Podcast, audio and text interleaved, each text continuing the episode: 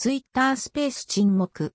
公開音声チャットルーム、スペース、オーディオスペーシズ一旦休止2021年に再始動。ツイッター新機能アップデート最新情報2020。ツイッターがクラブハウスみたいな新機能を開発中という噂は以前から浮上していたものの2020年12月中旬に急遽始動したツイッタースペースオーディオスペーシズ。ツイッタースペースは音声で公開の会話、音声ライブ配信ができるルームを作成。複数のユーザーがその部屋の中で音声チャットできる新機能。ツイッタースペーステストを一旦休止。2021年に再始動。先ほど公式アカウントがテストを一旦停止し、2021年に再びテスト再開とアナウンス。以下、Google 翻訳。皆さん、こんにちは。この6日間、私たちと共有してくれた非常に特別なエネルギーに感謝します。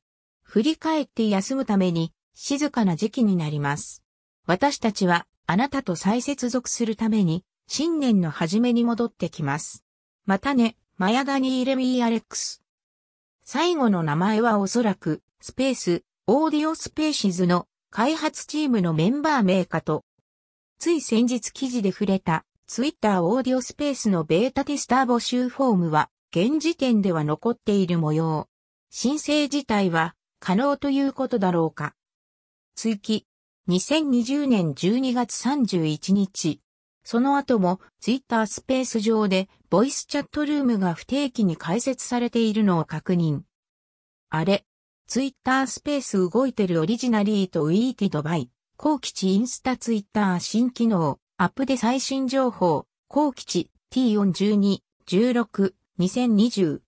単純に公式のサポートなどが一時停止みたいなことなんだろうか。割と頻繁にツイッタースペース上で音声チャットは開催されている印象です。ツイッターのクラブハウス機能、スペースのテスト開始の流れと状況。日付を確認の上、対象記事をチェックしてみてください。細かな点などはその他、SNS ニュースと合わせて音声で配信中。以下、ツイッター新機能の話題を含むポッドキャストプレイリストです。追記。2021年1月6日、ツイッタースペース再始動。Google 翻訳戻りました。朗報、リスナーのオーディオバグを修正するパッチを App Store V8.48 でリリースしました。私たちは物事の溝に戻ってきているので、今後数週間でさらなる改善に注意してください。